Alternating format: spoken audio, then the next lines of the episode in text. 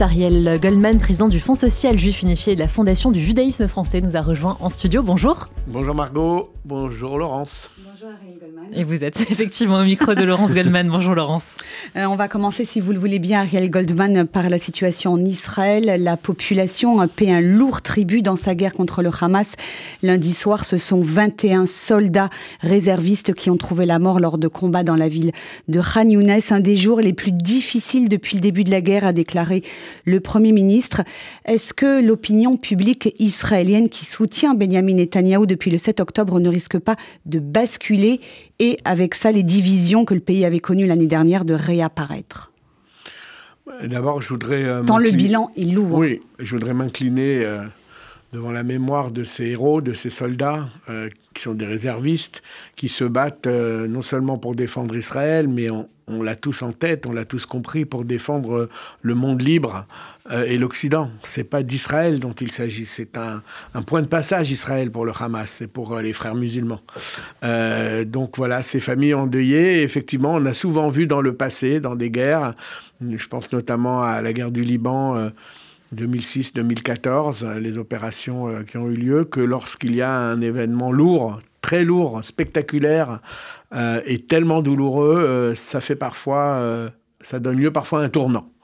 Euh, je ne voilà, peux pas prédire euh, ce qu'il en sera, mais je pense que euh, évidemment les choses changent à partir d'un événement pareil.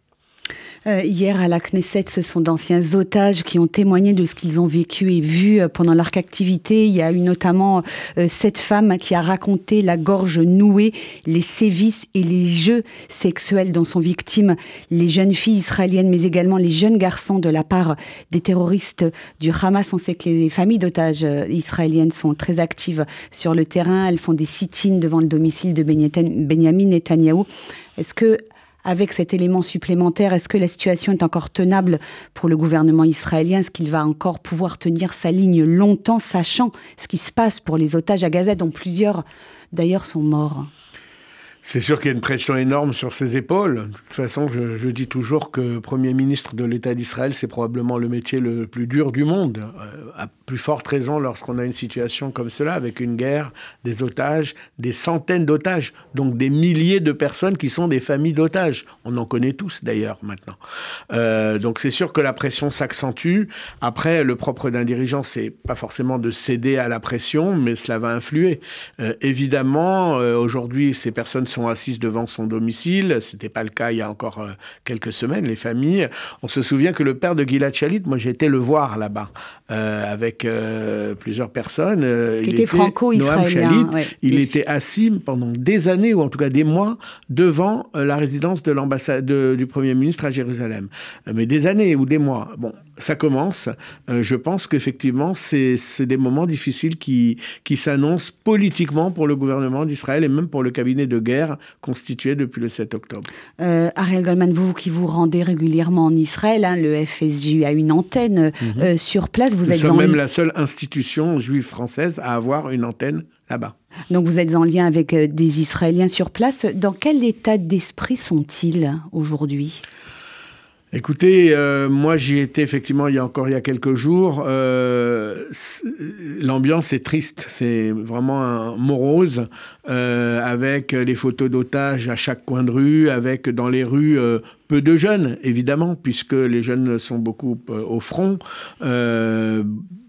Voilà. Euh, alors les, tout fonctionne. Hein. je le dis pour nos auditeurs qui n'y sont pas encore retournés. Euh, euh, les restaurants sont ouverts, les magasins fonctionnent normalement, mais on sent une ambiance lourde, pesante, un climat de guerre, un climat de tension, beaucoup de tristesse, beaucoup de beaucoup de douleur. ils font front, ils font face, ils sont résilients, ils sont solidaires, mais ils souffrent énormément. On le voit, on le sent. Euh, la Cour internationale de justice rendra son verdict vendredi. Elle avait été saisie par l'Afrique du Sud qui accuse Israël euh, de génocide. Si Israël est condamné, qu'est-ce que cela signifiera?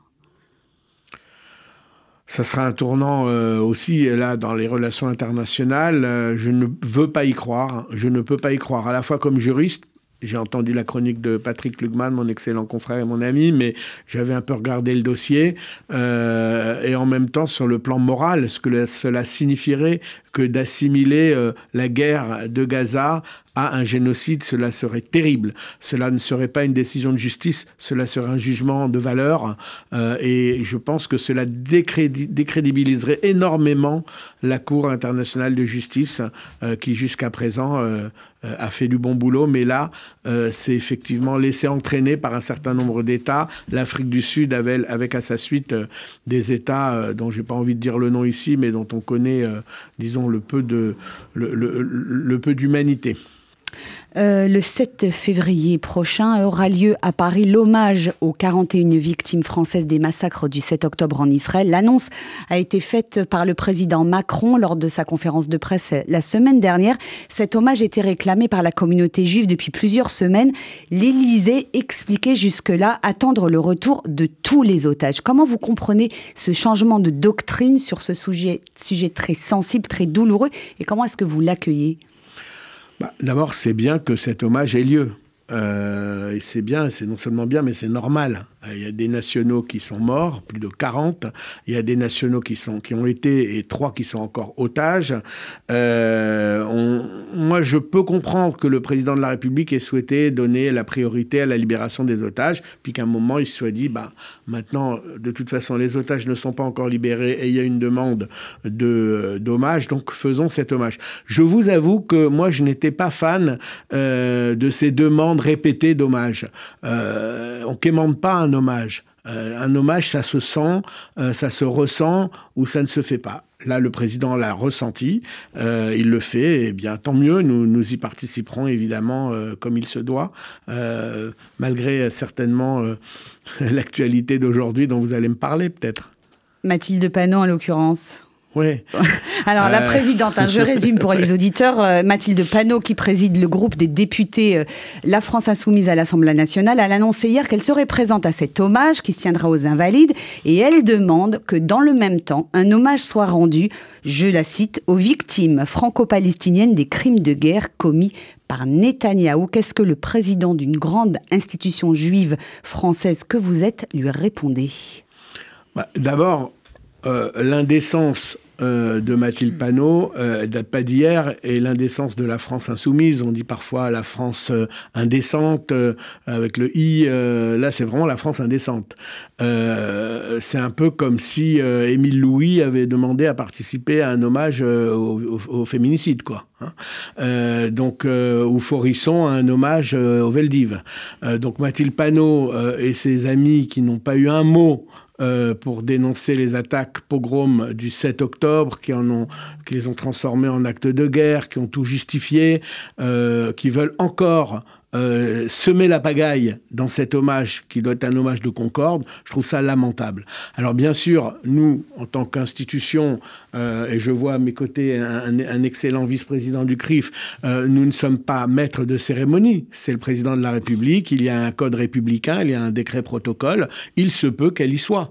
et, et qu'elle y soit, mais à ce moment-là, si elle y est, eh bien, nous aurons des choses à dire après et selon aussi son comportement. La députée Renaissance Astrid Panosian, qui était à ce micro euh, ce matin, a estimé que c'était aux familles des victimes euh, françaises du 7 octobre de demander à Emmanuel Macron que euh, les représentants de la France insoumise ne soient pas présents à cette cérémonie. Vous pensez qu'elle a raison? Je, suis assez d'accord. En tout cas, je trouve que pour les familles, ce serait très choquant d'avoir quelqu'un dont, j'ai donné les, les états de service depuis le 7 octobre, pas elle seule, mais tout son entourage, toute sa clique euh, effectivement, euh, les familles seraient tout à fait fondées à euh, la désirer, à, l'indiquer persona non grata. Mais encore une fois, les familles auront leur mot à dire, mais la puissance invitante, c'est le président de la République. Alors, de le même temps, toujours autour de cet hommage du 7 octobre, le collectif No Silence demande que la date du 7 octobre 2023 soit intégrée à la politique mémorielle de la France. Hein, je précise juste que ce collectif s'est constitué après le 7 octobre pour dénoncer les, les viols et les sévices sexuels commis par le Hamas sur les femmes israéliennes. Qu'est-ce que vous pensez de cette initiative? Ça peut être une bonne idée? Oui, je trouve que c'est aussi une bonne idée parce que d'abord, tout ce qui pourra être fait pour que cette date du 7 octobre ne soit jamais oubliée par personne. On voit que très peu de temps après, le révisionnisme a eu lieu. Euh, il y a du négationnisme même parfois. Euh, donc tout ce qui peut être fait pour graver dans le marbre le souvenir de cette journée, le souvenir de ces martyrs qui ont souffert dans leur chair est bon. Et puis particulièrement le focus qui est mis sur les viols, sur les massacres de femmes est important parce que là aussi on entend beaucoup les féministes, il y, en, a qu'on n'a pas du tout entendu. J'étais très choqué hier de lire sur X, ex-Twitter, un, message de Madame Taubira, qui a été une des plus mauvaises gardes des Sceaux qu'on ait connues. Elle s'est déjà illustrée comme telle. Et eh bien là, elle fait un message dithyrambique de soutien à Gaza et à la population. Je ne l'ai pas lu ou entendu exprimer un seul mot sur les femmes violées, alors que c'est une féministe reconnue et pour le coup incontestée. Donc voilà, je pense que c'est une idée qui est bonne. Bon, des collectifs, il y en a de toutes sortes. On, voulait peut-être en parler. oui, de, différents collectifs hein, qui sont nés au lendemain du 7 octobre au sein de la communauté juive, indépendamment des institutions. de quoi, de quoi ça témoigne De la vitalité de la communauté juive française, de sa, de sa résilience même Alors, il y a eu effectivement ce choc, cette émotion qui a, qui a étreint la communauté. Puis l'envie d'agir également. L'envie d'agir et donc les, une génération spontanée de collectifs. Il y a de tout. Il y a toutes sortes de manifestations. Beaucoup de femmes se sont manifestées. On le comprend parce qu'elles ont été touchées par ce qui est arrivé euh, euh, aux femmes, mais parce qu'également elles sont mères, elles sont filles, elles ont vu ces enfants. Donc il y a une sensibilité féminine qui a forcément été plus atteinte euh, que celle des hommes. Moi, je vous avoue qu'il y a des événements que je trouve formidables ce rendez-vous, par exemple, de chaque vendredi à 12h15 au Trocadéro des Mères de l'Espoir, organisé par la Viso et le CRIF, qui est un rendez-vous digne, silencieux, calme, euh, me touche. Après, il y a des choses, moi je trouve qu'on est quand même en présence d'otages dont on ne sait pas s'ils sont vivants ou morts, avec des familles qui sont dans une angoisse affreuse bah, y a des choses qui sont pas de mon goût. Voilà, euh, les flamencos, euh, les, motos qui, se promènent dans Paris, moi c'est pas mon truc. Mais encore une fois, tout ce qui peut être fait pour euh, rappeler à la population parisienne et à la population française qu'il y a des otages et des otages français est une bonne chose parce que il fut un temps où on donnait tous les soirs au journal télévisé du service public le nom des otages français, hein, qu'il s'agisse d'Ingrid Betancourt ou des journalistes qui étaient otages au Liban. Là, je ne l'entends jamais à part sur une chaîne euh, privée. Mais voilà, donc tout ce qui peut être fait pour qu'on parle de ces otages, pour qu'on ne les oublie pas, pour qu'ils ne sortent pas de la mémoire collective est une bonne chose, même si, encore une fois, après, chaque, chacun a son art et, sa manière pour dire et faire les choses. Mais est-ce que le, le, FSJ que vous présidez euh, pourrait prendre des initiatives pour aller à la rencontre des membres de ces collectifs, pour engager une discussion, un dialogue, pour essayer peut-être de concerter un peu mieux euh, toutes leurs actions? Ce n'est pas votre rôle. Enfin, euh, si on nous le demande, on le fera. je, les vois ce soir. Ah, non, mais je les vois ce soir avec Jonathan Arfi parce qu'on veut les entendre, on veut savoir euh, ce qu'ils font, mm. les connaître, mm. tout simplement, parce que ce sont des énergies vives pour la communauté. Et nous avons besoin d'énergie vive dans nos institutions, que ce soit le CRIF, le Fonds social. Euh, c'est toujours bien de savoir qu'il y a des personnes qui veulent se mobiliser. depuis le 7 octobre, il y a une volonté de se mobiliser. Donc c'est pas du tout du caporalisme, c'est pas pour régenter, faire quoi que ce soit. C'est pour les écouter, se mettre éventuellement à leur disposition s'ils ont besoin euh, bah, de médias, de relais euh, et, de, peut-être amplifier les initiatives. Et nous sommes toujours à disposition euh, des membres de la communauté qui veulent la servir. Alors, pour rester sur ce sujet des collectifs, hein, puisqu'ils sont, euh, vous l'avez rappelé, euh, euh, très actifs et très présents sur le terrain, certains d'entre eux organisent, orientent pardon, désormais leurs actions sur le terrain politique en organisant des happenings contre les élus et les filles. Par exemple, la semaine dernière, à l'arrivée de Jean-Luc Mélenchon en provenance du Liban à l'aéroport de Roissy. Est-ce que vous approuvez ces opérations coup de poing pour dénoncer les positions des élus insoumis? Ça permet d'alerter l'opinion publique Hein, cette opération notamment a été très relayée mm. euh, par les médias et les réseaux sociaux. Ben moi j'aime bien, ouais, euh, parce que d'abord la France insoumise, c'est elle qui a relancé les casserolades. Euh, souvenez-vous euh, cette vieille pratique du 19e siècle, hein, lors de la monarchie de Juillet, c'était une pratique historique. Alors la France insoumise s'est amusée à faire des casserolades sur les ministres et le président de la République. Bon, et eux ils trouvaient ça très bien. La France insoumise, c'est un peu faites ce que je dis, ne faites pas ce que je fais. Ben là ils sont victimes du même phénomène. Il y a des militants qui ne supportent pas leur position qui ne supportent pas leur euh, antisémitisme larvé, qui ne supportent pas qu'ils se rallient à Corbin et qui vont eh bien, euh, les distraire quand ils arrivent ou quand ils sont dans une salle. C'est pas un trouble à l'ordre public, c'est une manifestation, tout comme les casserolades de la France insoumise. C'est l'arroseur arrosé un peu. J'avais euh, une question sur Jean-Luc Mélenchon, mais j'étais en train de me dire que peut-être à force d'en parler, nous aussi, il occupe beaucoup de notre temps sur cette antenne. Peut-être que ça lui fait trop de publicité, peut-être qu'on devrait euh, ne plus en parler du tout. J'y pense souvent parce que c'est vrai qu'on relaie beaucoup. Euh, il y a des députés qui étaient complètement inconnus. Ce Thomas Porte, là, euh, de Seine-Saint-Denis ou euh, Ercilia euh, Soudé, ils étaient complètement inconnus, non seulement de la communauté, mais du grand public. Et on a tendance à les relayer. Et en même temps, les réseaux sociaux sont là pour ça, parce que sinon, si on pouvait laisser dire n'importe quoi, ça serait pas juste. Donc il faut trouver le juste équilibre précisément entre ne pas leur faire de publicité gratuite et en même temps ne pas laisser passer euh, les, mensonges les, parfois euh, les prises de position éhontées qu'ils prennent dans un sens unique. Euh, encore une fois, hein, la souffrance d'un peuple, des enfants palestiniens qui meurent, on en est tous conscients. Les Israéliens en premier. On voit le soin que met l'armée à prévenir les populations. J'ai visité quand j'étais, nous avons visité quand nous étions en, en, octobre, euh, le centre opérationnel de l'armée qui s'occupe de prévenir les populations euh, civiles, euh, c'est pas rien. Mm. C'est tout un immeuble avec des, installations, avec un système pour envoyer des messages téléphones, des SMS, pour envoyer des tracts, pour gérer ça avec la vidéo et avec des systèmes d'alerte de la population civile. Donc tout le monde est conscient et tout le monde est bouleversé par la mort d'un enfant. Mais il ne faut pas que ce soit à sens unique. Jamais. Et, quand on a euh, des, hommes et des femmes politiques qui traitent d'actes de guerre le 7 octobre, euh, qui mésestiment euh, les drames qui se sont passés, qui ne parlent pas des féminicides, qui ne parlent pas des viols, qui sont dans un sens complètement unilatéral, on ne peut pas l'accepter. Euh, vous dites il ne faut pas laisser passer, on ne peut pas l'accepter, mais sur quel terrain euh, faut-il répondre à ces élus euh, de la France insoumise? Est-ce que ça peut se faire devant la justice? On a quand même l'impression qu'ils bénéficient d'une sorte d'impunité. Ils tiennent des déclarations mensongères, outrancières à l'égard des Juifs et d'Israël et il leur arrive rien du tout. Alors, j'ai lu sur un réseau que la LICRA allait porter plainte contre un des élus de la France Insoumise, je ne sais plus lequel. Nous poserons la question à Jonathan Arfi. Moi, pour, comme avocat, j'ai porté plainte contre Jean-Luc Mélenchon pour un homme politique, ancien Premier ministre. Et euh, je peux vous dire, sans trahir le secret professionnel, qu'il se dérobe qu'ils ne vont pas au rendez-vous judiciaire. Vous avez vu comme, comment Mélenchon a traité le procureur qui venait lui faire une perquisition. Bon. Donc, euh, attaquer en justice, c'est une bonne chose s'il y a lieu, mais euh, ne nous usons pas parce que c'est les rois du dilatoire, c'est les rois de l'esquive, et finalement, c'est des grands peureux. Ils, ils, respectent la justice quand ça les arrange. Si vous cite l'ONU euh, à, tous les, à tous les instants de leur prise de position. L'ONU, ça va, mais un juge d'instruction pour diffamation, on respecte moins.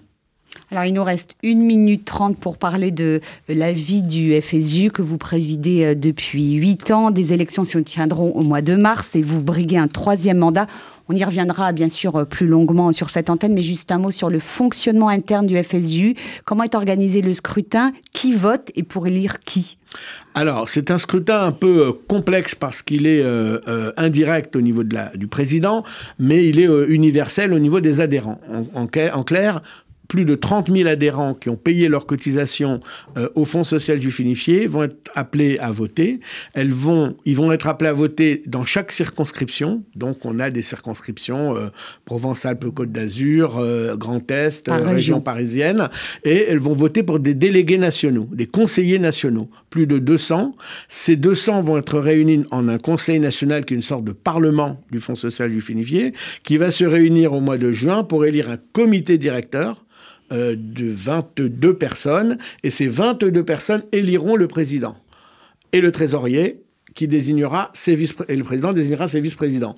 Donc c'est un peu une usine à gaz. Je suis pas encore euh, arrivé à ma réélection. J'entame ce processus, mais c'est bien euh, de revenir devant ces électeurs qui sont nos donateurs et qui ont besoin de savoir quel bilan nous avons, euh, qu'est-ce qu'on a fait de ces quatre dernières années et qu'est-ce qu'on prévoit de faire sur les quatre prochaines années. Donc voilà, la, la, marche est lancée. Il y a eu beaucoup de candidatures. J'étais intéressé et satisfait de savoir qu'à Paris, pour 22 postes, il y avait 49 candidatures au départ. Alors à Paris, c'est un système de liste qui est un peu compliqué, donc je porte la liste qu'on appelle la liste du président, et puis il y a d'autres listes qui seront euh, présentes. Et j'ai vu aussi qu'au CRIF, la semaine dernière, il y avait une élection de renouvellement au comité directeur, il y avait beaucoup de candidats, et, c'est intéressant parce que ça veut dire que les gens euh, sont motivés. On dit souvent qu'il y a une désaffection de la chose publique, eh bien non, ce n'est pas le cas, il y a des, des envies, envie d'aider. Moi, c'est mon troisième mandat. Ça peut ne pas être mon dernier parce que nous n'avons pas de limitation de mandat au Fonds social, mais... Euh, euh, bon, on verra. ça, ça, fait beaucoup déjà, trois mandats. Merci beaucoup, Ariel Goldman. Bonne journée.